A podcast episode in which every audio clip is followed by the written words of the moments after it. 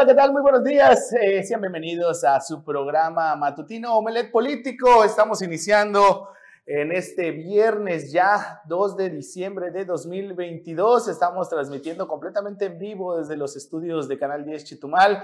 Estamos con mucha información para compartirle durante los próximos 60 minutos y para ello me acompaña aquí ya en la bautizada mesa de acrílico mi compañero y amigo Bruno Cárcamo, quien me va a acompañar durante los próximos 60 minutos para llevarle a usted la mejor información. ¿Qué tal Bruno? Buenos días. Malokin Lakesh Bishabel, ¿cómo están? Muy buenos días, bienvenidos a exactamente los mejores 60 minutos del análisis de la política en Quintana Roo y el resto del país. Ya fin de semana, viernes, listos para eh, lo que viene y este fin de semana vamos a estar movidos. Viene el presidente López Obrador a revisar cómo van los avances del tren Maya. En Cancún parece que eh, un un desahogo al gran tráfico que eh, está generándose por las obras del el aeropuerto, liberan un carril y más información. Por lo pronto aquí en eh, la capital, en Otompe Blanco, se, eh, se realiza la firma de un convenio con el Tribunal de Justicia Administrativo del Estado, esto entre precisamente el gobierno municipal y ese tribunal. Vamos a escuchar información. Con el objetivo de reforzar lazos que signifiquen beneficios para las y los otonenses, en especial las y los trabajadores del ayuntamiento. Este jueves, la presidenta municipal de Otompe Blanco, Jensuni Martínez Hernández, realizó una firma de convenio con el Tribunal de Justicia Administrativa del Estado, encabezado por el magistrado Jesús Antonio Villalobos Carrillo. En este sentido, durante el acto protocolario, la alcaldesa capitalina agradeció la buena voluntad, así como las facilidades brindadas para que el presente convenio de colaboración sea una realidad, el cual tiene grandes beneficios en materia jurídica para las y los trabajadores del ayuntamiento, teniendo ahora la posibilidad de una defensoría gratuita ante cualquier situación laboral que genere la práctica administrativa.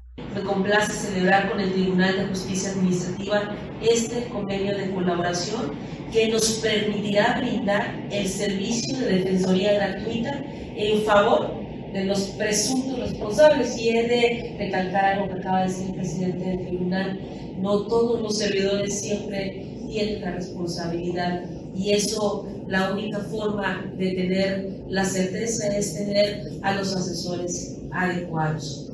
En dichos procedimientos estaremos así con este convenio evitando dejarlos en la indefensión y garantizando en todo momento el cumplimiento de la ley señaló que como lo indica el tercer eje prioritario de gobierno para el Ayuntamiento de Tompe Blanco, es esencial un gobierno responsable con disminuir la corrupción y generar confianza, así como reforzar la credibilidad en la gestión y el quehacer gubernamental. Para Notivisión, Leonardo Hernández.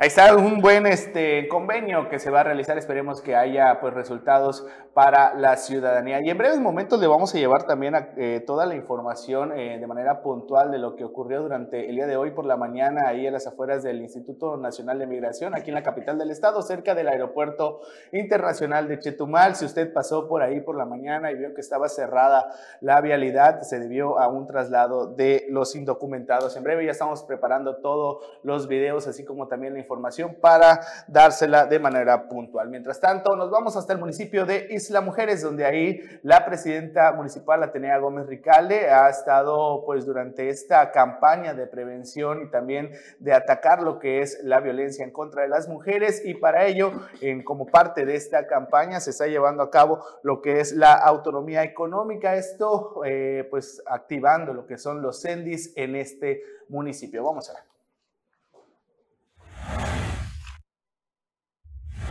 En el marco de la campaña estatal 16 días de activismo de la eliminación de la violencia contra la mujer, la presidenta municipal Atenea Gómez Ricalde recalcó que la autonomía económica de las mujeres es clave para prevenir la violencia, por lo cual a través de los centros de desarrollo infantil CENDIS de la zona continental y de la isla se brinda apoyo a las madres trabajadoras. Una mujer con recursos propios es más independiente en la toma de decisiones y puede disponer de dichos ingresos para su bienestar y el de su familia, así como salirse con mayor facilidad de círculos de violencia, recalcó la alcaldesa isleña quien durante una visita al CENDI de la zona continental constató que las niñas, niños cuentan con instalaciones dignas y seguras y que son atendidos con calidez y mucho amor. A través de estos espacios les brindamos a las madres de familia mayores facilidades y tranquilidad de que mientras ellas trabajan aquí cuidamos con mucho amor de sus hijas e hijos quienes reciben una atención y cuidado integral, señaló la presidenta Atenea Gómez. En su recorrido, la alcaldesa isleña saludó y convivió con las pequeñas y pequeños del CENDI que brinda atención de lunes a viernes de 8 de la mañana a 4 de la tarde, horario en el que los infantes tienen actividades académicas y reciben atención psicológica y de enfermería, alimentación, además de participar en diversos juegos y canto. Para Notivisión, César Castilla. Esta es una campaña, Bruno Auditorio, que se está llevando durante 16 días. Van a participar diversos sectores de la población, entre ellos el transporte. Se han activado también una casa de atención para personas o más bien para mujeres que hayan sido víctimas de violencia intrafamiliar o violencia psicológica o cualquier tipo de violencia por parte de sus parejas o incluso también de otra, de otra persona. Esto es con el objetivo de erradicar lo que es la violencia en contra de las mujeres y también atender cualquier indicio de un posible feminicida y evitar pues este delito. Lo importante es denunciar ya que pues también las mismas autoridades han dado a conocer que a veces las mujeres por miedo o por o cualquier otra razón evitan pues denunciar ante las autoridades y esto puede generar un problema mayor. Entonces es necesario pues tener pues el valor y también acercarse a las autoridades en dado caso de que seas víctima de una cualquier tipo de violencia. Y César, no lo, no lo, no lo mencionas a la ligera, Quintana Roo es de los principales eh, estados en temas de violencia contra la mujer, en, feminicidios. Ocupamos de los últimos lugares en el país en el respeto a esto y el, y el tratar de que no haya violencia. Entonces, cualquier eh, iniciativa, cualquier trabajo que se haga respecto o alrededor de asegurar el bienestar de las mujeres, pues tiene que ser muy bien aceptado y tratar de corregir ese rumbo que tristemente encabeza Canco. Sí, lamentablemente Quintana Roo, pues eh, sí, tenemos ahí uno de los primeros lugares a nivel, eh, eh, a nivel nacional de violencia en contra de las mujeres, incluso también de, las niñas en menores de edad, también hay una cifra muy alta en lo que son embarazos de, pues en contra, bueno, de, de, menores de edad y que también son violentadas incluso hasta por los mismos familiares. Entonces, es muy importante este tema, no tomarlo obviamente también a la ligera, tenerle mucho cuidado y en dado caso, reitero, de tener ahí un foco rojo que pudiera estar eh, generando o buscando que pueda ser víctima de, la, de algún tipo de violencia, pues es importante pues denunciarlo. Y no sé si ya tenemos eh, nuestra querida producción todavía, eh, pues nos, nos, vamos, continuamos con nuestro recorrido en todo el estado de Quintana Roo y vámonos todavía ahí en la zona norte del estado, nos vamos hasta Solidaridad, donde Senadores están reconociendo el avance del deporte y turismo en este municipio. Ante ello, pues también dieron un reconocimiento a deportistas destacados de este municipio. Vamos a ver. Con la representación de la presidenta municipal de Solidaridad, Lili Campos, el director general del Instituto Municipal del Deporte, Amador Gutiérrez Guigui, recibió el reconocimiento de la senadora Mayuli Martínez Simón por la labor deportiva que se viene realizando en beneficio de los solidarenses. La senadora expresó que hay hechos tangibles en infraestructura deportiva y avances con deportistas, entrenadores y promotores, además de la promoción continua por la atracción del turismo deportivo para la entidad entre la iniciativa privada y el gobierno local. Amador Gutiérrez explicó que hoy Solidaridad se puede considerar como un municipio referente en deporte y turismo deportivo para Quintana Roo. Tuvo la oportunidad de intercambiar conceptos con las senadoras Beatriz Paredes Rangel, Xochil Galvez Ruiz y Kenia López Rabadán, así como de los senadores Víctor Fuentes Solís, Ismael García Cabeza de Vaca, entre otros. Para Notivisión, Leonardo Hernández. Bueno, y ahora sí, eh, eh, tenemos que comenzar, eh, César, mencionando precisamente los hechos de ayer, que ayer se encontraron 289, si no me equivoco. 298 Antes de ese aseguramiento, eh, un día anterior, bueno, anteayer, eh, e inició toda esta, todo este movimiento por estos eh, indocumentados que han sido asegurados en estos, este, en estos últimos dos días aquí en la zona sur de Quintana Roo. El primer aseguramiento se llevó a cabo en la ribera del río Hondo, donde hay elementos de la Policía Rural Estatal detectaron a dos autobuses que presuntamente iban con sobrecupo y esto de acuerdo a las autoridades, de acuerdo al informe de parte eh, oficial, es lo que mencionaron, que se, estos eh, indocumentados pues iban de manera pues de, y de sobrecupo en estos dos autobuses y esto fue lo que alertó a las, a las corporaciones policiales, los detienen y al momento de pues realizarles una inspección pues verifican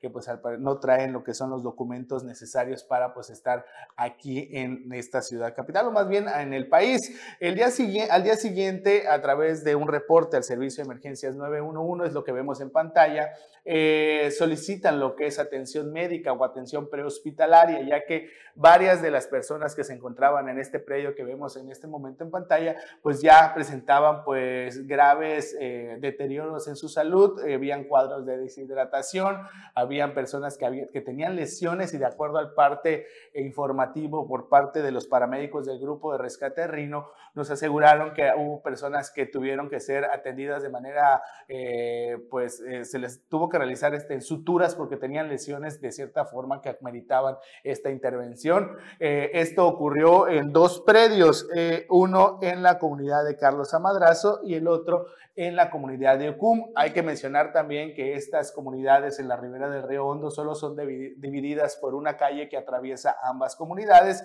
pero pues fueron aseguradas estas personas en estos dos predios. En este aseguramiento del día de ayer, antier, perdón, eh, se aseguraron 298 personas más las 198 que se, que se, que se aseguraron en días pasados, se hace un total de 475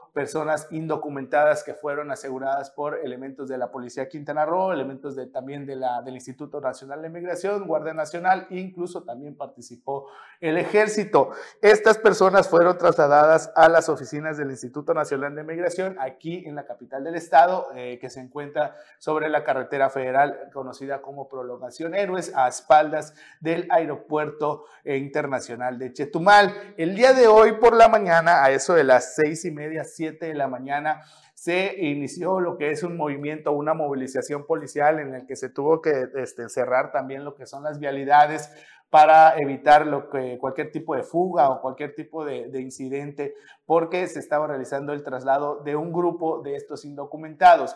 Uno de ellos fueron trasladados a la ciudad de Cancún, otros también al aeropuerto de Chetumal. Y también eh, eh, tenemos la, información que unos lograron recuperar su libertad ya que habían presentado documentos que también acreditaban su estancia legal de cierta forma aquí en la capital del estado, pero pues no completaban la documentación necesaria para poder recuperar su libertad del todo, por lo tanto fueron trasladados a un albergue del sistema DIF de esta ciudad capital y van a tener 20 días para poder presentar la documentación para poder eh, recuperar su libertad. Otro grupo también, estos sí lograron eh, recuperar su libertad de todo, ya que fueron acreedores a un amparo que gracias a abogados de la capital del estado, abogados este, de manera particular iniciaron procesos de amparo para poder, eh, ya que pues se argumentó que la, que la detención fue de manera ilegal, ya que fueron detenidos cuando se encontraban ya en territorio mexicano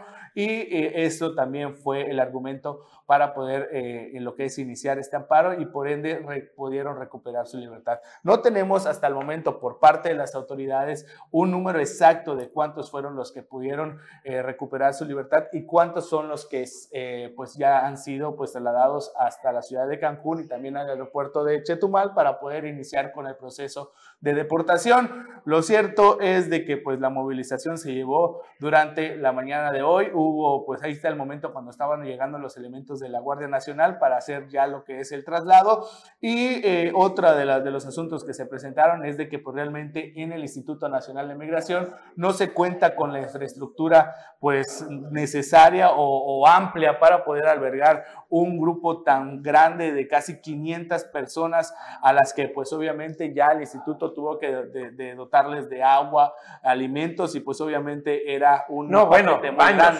baños eso eso eso, eso ya lo hemos visto desde hace cuando llegaron los haitianos también. Cuando los haitianos, el gran problema de esto. Ahora, César, eh, si uno se queda varado un día más por problemas de eh, retraso de vuelo, cancelación, demás, te quedas desesperado. ¿Qué va a hacer estas personas que les acaban de dar la libertad y no conocen absolutamente a nadie en Chetumal? ¿Dónde se van a hospedar? ¿Cómo van a comer? ¿Qué van a hacer para sus necesidades más básicas? Fíjate que estos eh, que lograron recuperar su libertad, eh, lo que mencionaron es de que pues tenían todavía los recursos para poder trasladarse y lo que ellos buscan realmente llegar a Estados Unidos. Llegar a Estados Unidos, exactamente. Lo que buscan es continuar su travesía a la zona norte del país y obviamente en su posteriormente pues, buscar la forma de cruzar en busca del ya conocido o denominado sueño americano, ¿no? Entonces, esto es lo que está ocurriendo durante el día de hoy por la mañana. Todavía va a quedar un grupo, reitero, por parte de las autoridades del Instituto Nacional de Migración ha sido muy difícil conseguir información. Lo hemos podido, eh, podemos recabar información por parte de otros contactos, de, por otras corporaciones que nos han dado pues información de cierta manera, de manera oficial, pero el grupo exacto de cuántos son los que todavía se van a, van a continuar en el Instituto Nacional de Migración todavía no lo tenemos. Lo cierto es que sí va a quedar un grupo ahí y posteriormente van a iniciar los trámites de deportación en dado caso de que no puedan pues comprobar su legal eh, estancia en este país. Bueno, urgente precisamente que el Instituto Nacional de Migración y que las autoridades municipales y estatales empiecen a desarrollar una política acerca de el asunto de los migrantes y los indocumentados en Chetumal. Sí, porque llevamos ya casi un año y el problema no tiene miras a que vaya a bajar. Y sé, es gente que viene de Nicaragua, de Cuba, de Honduras, e incluso también eh, hay personas que vienen de República Dominicana. Entonces, eh, es un grupo fuerte de, de sudamericanos. No, y personas, y personas que necesitan eh, eh, apoyos básicos y ayuda eh, en, lo, más elemental. Incluso hasta menores de edad, Hubo, había niños también en este grupo, incluso los que estaban en la, en la Ribera de Riondo, en, en estos predios que les comentaba hace un momento, en, tanto en, Carlos Amadrazo como en Ucún, habían pues un gran número también de, de menores de edad que estaban ahí con sus padres en busca también de llegar a la zona norte del país. Bueno, pues insistir, que se empiecen a generar políticas, que se empiecen a hacer planes. No se vaya, regresamos con más. El presidente López Obrador aquí el fin de semana. El eh, tren Maya va a ser elevado finalmente otra vez, se anuncia que va a ser elevado. Y más información. Regresamos ahora en Nombre Político.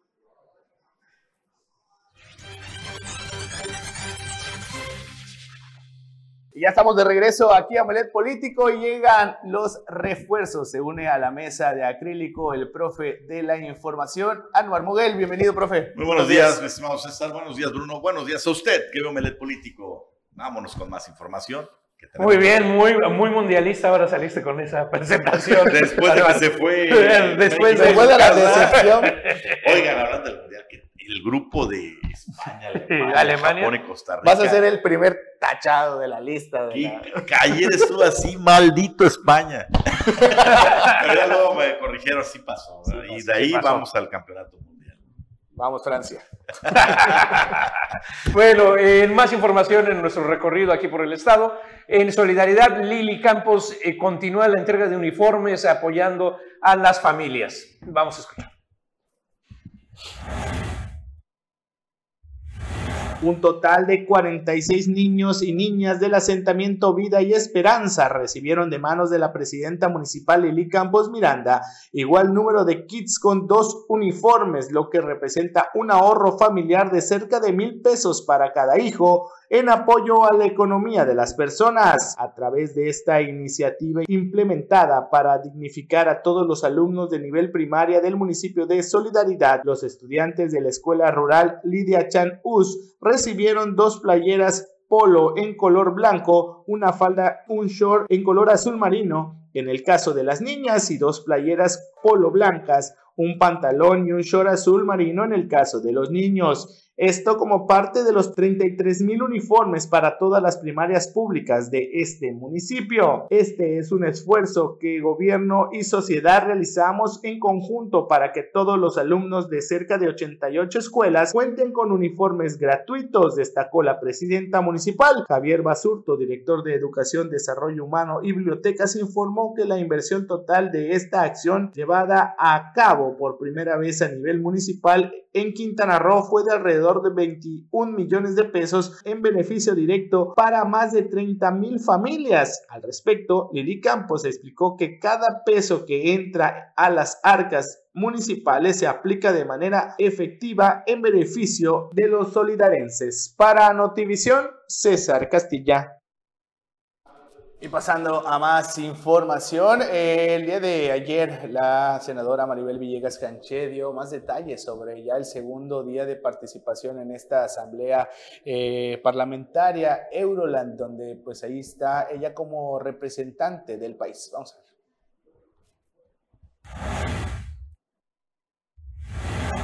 En el segundo día de actividades de la Asamblea Parlamentaria de Europa y Latinoamérica, Eurolat, la senadora Maribel Villegas compartió detalles de su participación en el encuentro internacional. Es un honor representar a México en la Asamblea Parlamentaria Eurolat en Bruselas, manifestó la legisladora morenista, quien agregó que en esta cumbre se trabaja sobre distintos ejes de interés general para la Unión Europea y América Latina y el Caribe. Estamos abordando temas como economía social, cooperación en materia de energía, seguridad alimentaria, políticas públicas en materia de discapacidad e inclusión social, externó la senadora. En su calidad de vicepresidenta de la mesa ejecutiva de la Asamblea Eurolat y copresidenta de la Comisión Parlamentaria Mixta, la morenista participa en las sesiones de diversas comisiones donde se discuten y votan informes y acciones propuestas para dar respuesta a las necesidades más apremiantes de la población de ambas regiones del mundo. Para Notivisión, Leonardo Hernández. Pues ahí está la información respecto a este tema y bueno, este fin de semana nuevamente estará el presidente de la República, Andrés Manuel López Obrador, en tierras quintanarroenses. Lo anunció en la mañanera ayer, así como que no quiere la cosa, dice mañana, bueno, el fin de semana vamos a estar revisando las obras de Tren Maya. Eh, así que no se sorprenda, generalmente él pernocta en Chetumal sí que es posible que hoy en la tarde, hoy, noche, hoy tarde, noche posiblemente esté por aquí en el, hotel de costumbre. Eh, de repente ve usted pasar las suburbas y los operativos de seguridad.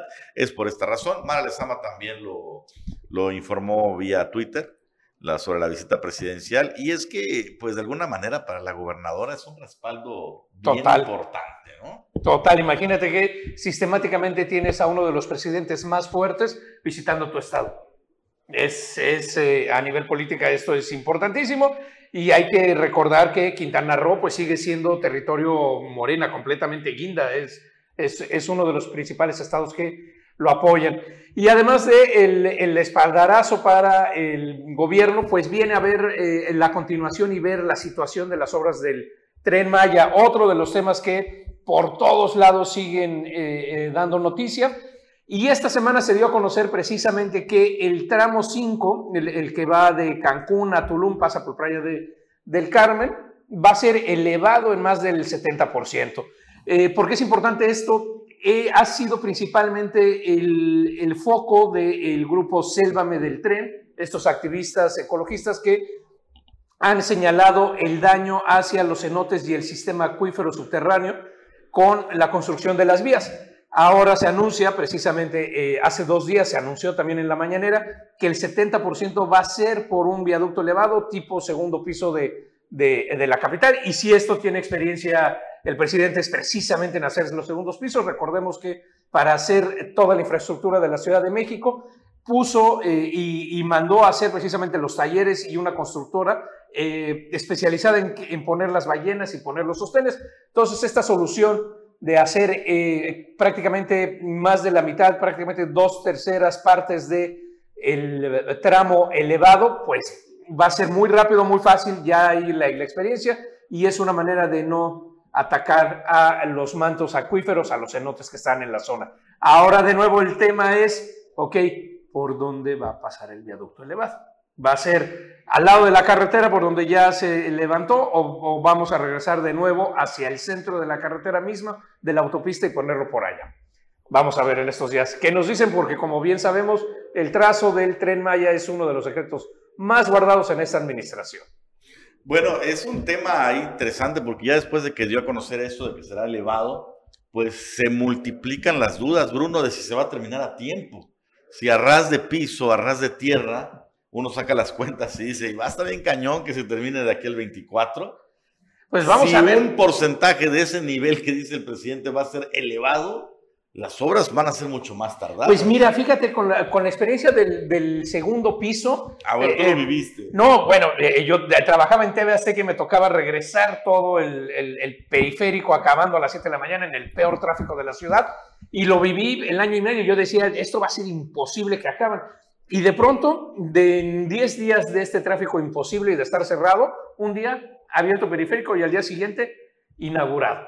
Eh, ¿Qué es lo que hacen? Mandan los, los tramos ya prefabricados y demás, y lo único que tienen que armarlo, hacer es los cimientos de las columnas. Es lo único en donde realmente se llevan el, tiempo. Y una vez puesto eso, la operación es rapidísima.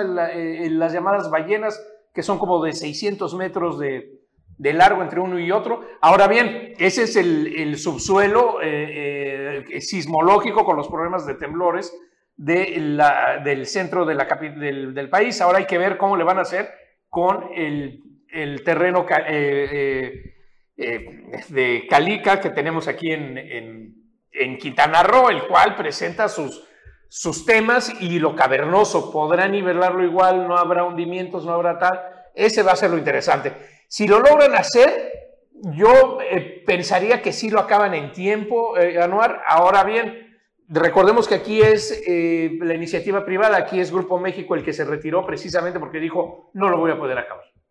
Ya una de las grandes dijo, esto, esto no lo puedo Y de las verdaderamente grandes. Así que, pues sí llama mucho la atención. Pero bueno, tenemos que irnos un breve corte. Ahorita que regresemos, vamos a hablar de otros problemas que se están dando con el tema del Tren Maya, porque en los ejidos sigue la efervescencia. Ahora hablan de despojos, hablan de, eh, bueno, muchas irregularidades que estaremos platicando después de este corte.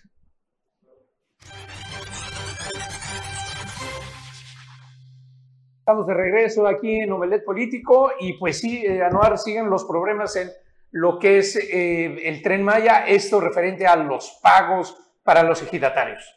Sí, el problema es que en los ejidos empieza a haber denuncias que tienen que tomarse en cuenta porque hay gente que dice que entre los comisariados y los eh, directivos del Fonatur, los que negocian, ya están haciendo triquiñuelas y no hay que echar en saco roto estas denuncias, cuando menos para ver qué tanto hay de fondo, porque en Juan Sarabia, en Nachicocom, nos han llegado denuncias de gente que dice que se están aprovechando de ejidatarios, sobre todo de los de edad más avanzada, que no tienen a veces mucho conocimiento del tema legal, para mocharles o de plano despojarlos de lo que les toca. Me ponía en el caso de un señor de alrededor de 90 años que dicen que le están despojando más de un millón de pesos. Y de ser cierto, de comprobarse, pues esto es un abuso. Por otro lado, dicen en, Juan Sarabia, hasta los muertos están cobrando, o sea, giratarios que ya no están vivos aparecen en la lista y esa lana, ¿para dónde se va? Entonces son temas que tiene que venir alguien que no sea de Fonatur, aclarar. algún auditor externo o algún vigilante externo para aclarar y dar fe de lo que está pasando. Mira, Anuar, el tema, el tema financiero se, eh, eh, se, reduce a tres pagos. Un pago que, que, está dando el gobierno federal a todo elegido por afectación. Ese, ese hasta ahora nadie ha reclamado, nadie ha dicho que no está llegando. Ese ya está ahí visto. Otro que es directamente a los, ejido, a los, a los ejidatarios afectados, es decir, eh, tal persona tiene sus tierras y está pasando el tren Maya en tantos metros cuadrados, aquí está tu pago por indemnización del pago de las tierras. Ese tampoco es el problema. El asunto viene en el, en el otro pago, que es el más fuerte, es donde están las cantidades elevadas, que es un pago por afectación a los ejidatarios. Exactamente, que ya llega a los millones. A los millones, y este supuestamente lo entrega el gobierno federal al ejido para que el ejido lo reparta. Y ahí es, donde, es, el, es, es donde empiezan las suspicacias, porque dicen los comisariados no tienen fama de ser precisamente bien Los más honestos, limpios. ¿no?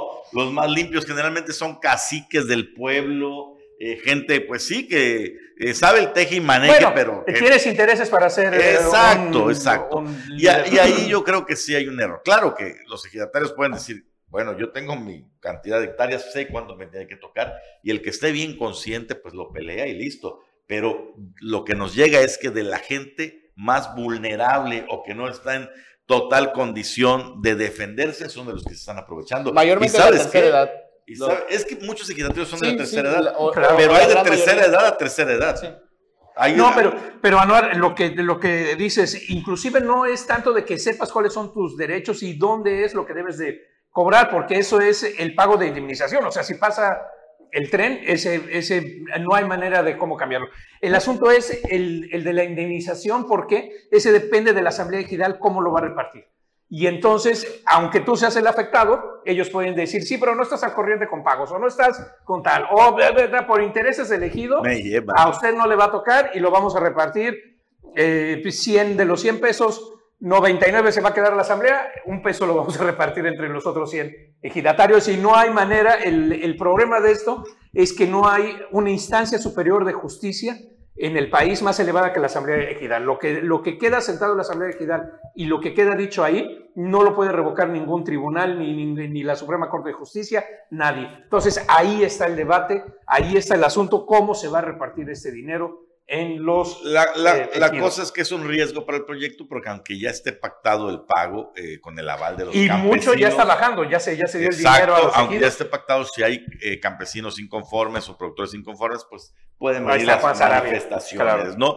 Y eso le digo sin importar de la bala, ahí ya hemos visto ahí cómo los campesinos, tenemos la foto de los campesinos aprobando, cómo me gusta esa foto de veras, los, Los- campesinos aprobando la llegada del tren Maya y justo, justamente en Juan Sarabia, si no Humildes campesinos, sí. humildes productores del campo dando su aprobación para el proyecto presidencial.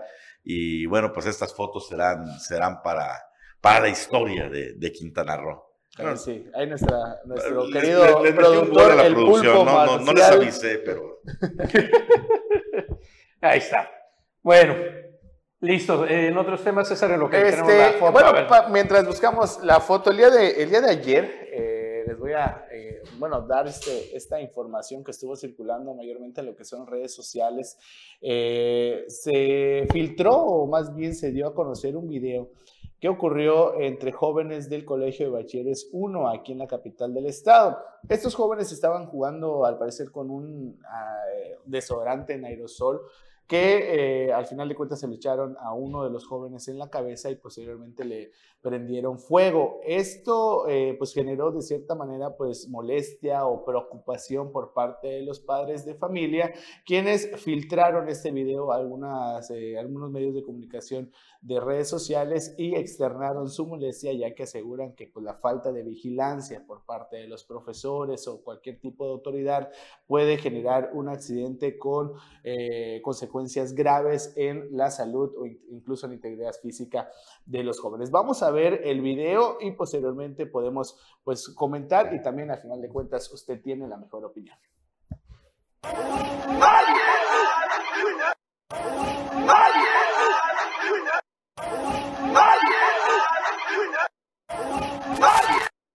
Oye, César, pero más que un caso de bullying, ahí estaba el No, otro chavo eso- ahí. ese no se ve para nada cotorreo, Era cotorreo entre ellos. Sí. Este, ¿y era- cuál es el escándalo? eh, que pudo haberse quemado la cara o el rostro o pues tener... eh, Y por una- alguna razón, eh, eh, leí un post en redes sociales al respecto. Por alguna razón, los responsables son las autoridades del plantel y los maestros. Explícame eso, por favor.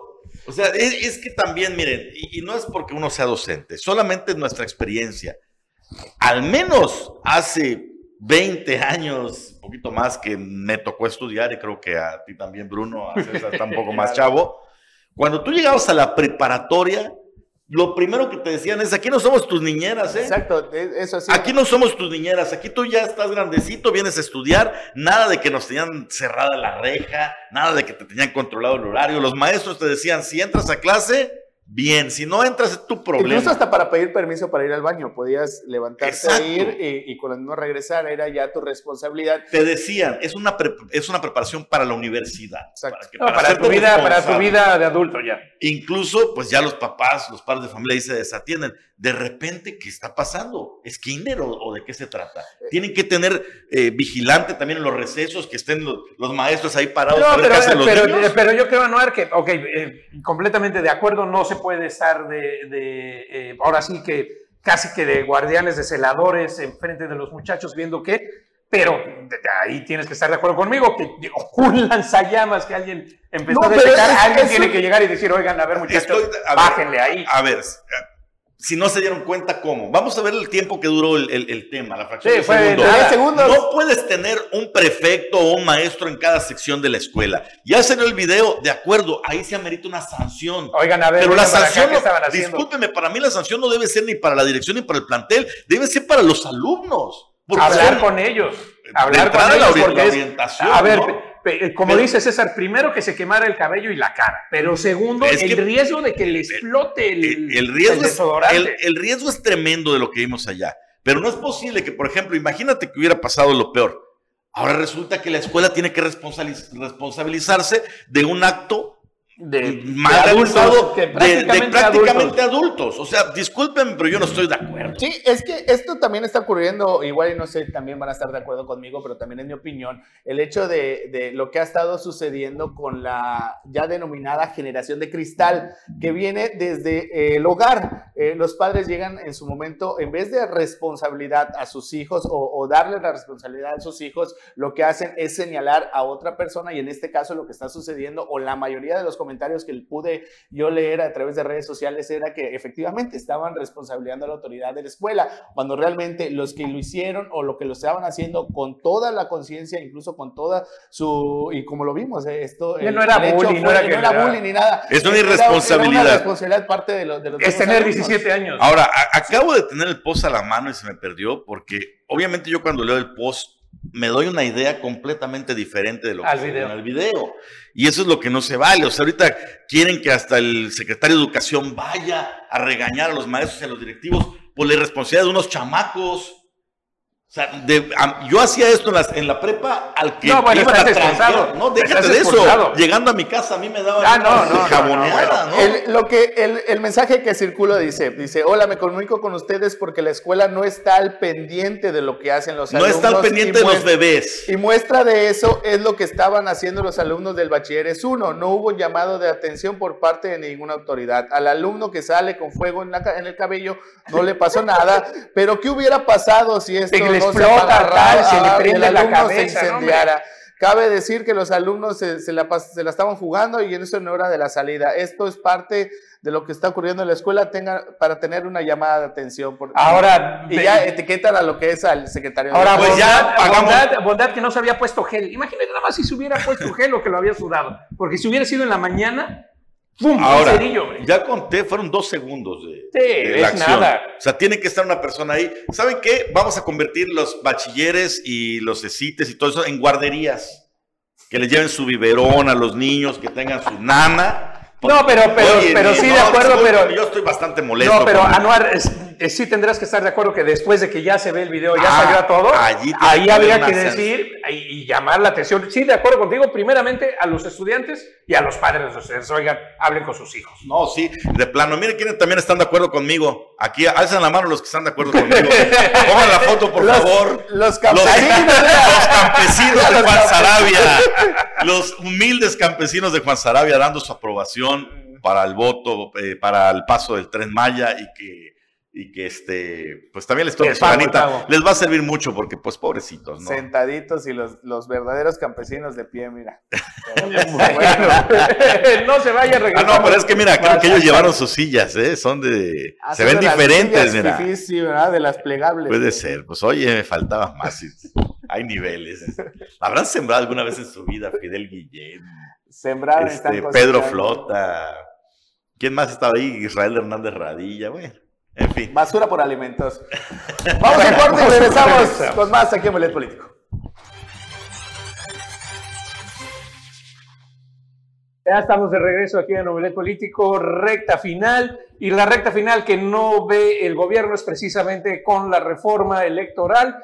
El plan B, que ayer lo comentaba, precisamente que la próxima semana se iba a aclarar, estaba todo puesto, pues se anuncia que no va para la próxima semana, no tienen, eh, están contando los votos para la reforma constitucional, no los tenían, eso ya lo sabían, por eso el plan B, pero parece que todavía peligra la alianza con quién crees, Anor. Con, el, verde. Con el verde. Precisamente. Están rumorándose de que el verde en comisiones dijo, sí, sí, cómo no, vamos. Pero que no van a votar. Pero que en el pleno se van a No, porque fíjate, y es lo que comentaba Anuar, los plurinominales. El verde sería uno de los más afectados si le quitan a los plurinominales y pierde esa, esa eh, eh, cuña que tiene ahorita con Morena. Entonces la discusión la van a dejar hasta febrero. Así que la alianza se mantiene siempre y cuando... Muy delicadísima, Siempre y cuando la conveniencia se sostenga. Y es que para el presidente el tener el Partido Verde de su lado en el 24 es fundamental.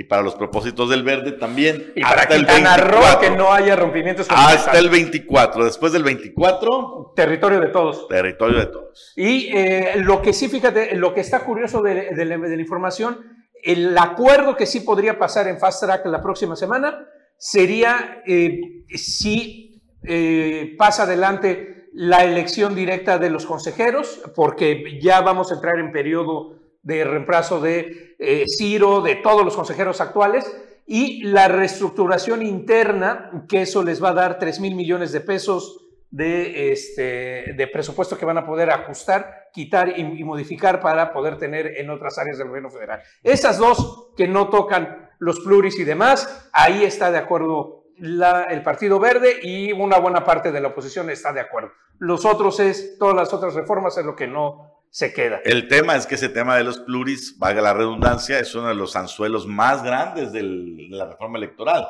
para la gente. Es decir, mucha gente. Pues es lo que vende más fácil, es lo que la gente entiende más. Eso y la reducción del presupuesto a los partidos políticos es lo que vende más. Exactamente. Entonces veremos a ver en qué va, pero por lo pronto pinta que eh, no va a haber plan B, no va a haber plan A, no va a haber nada de la reforma hasta el próximo año. Ya me mandaron un mensaje aquí, dice, buen día, totalmente de acuerdo con Anuar con respecto a lo sucedido en bachilleres. Pues claro que sí. No, no se pasen, también es sobreproteccionismo eso ya, ¿no? Sí, ya los padres. Sí se necesita intervenir, sí se necesita intervenir, pero, pero, o sea, con los chavos irresponsables, lo que están haciendo es una total irresponsabilidad. Así es, profe. Y pasando a más información, vámonos hasta el municipio de Tulum, donde ahí el presidente municipal, eh, Marciano Zulcamal, está impulsando lo que es la prevención del VIH y ante ello también están aplicando pruebas rápidas para detectar esta enfermedad. Vamos.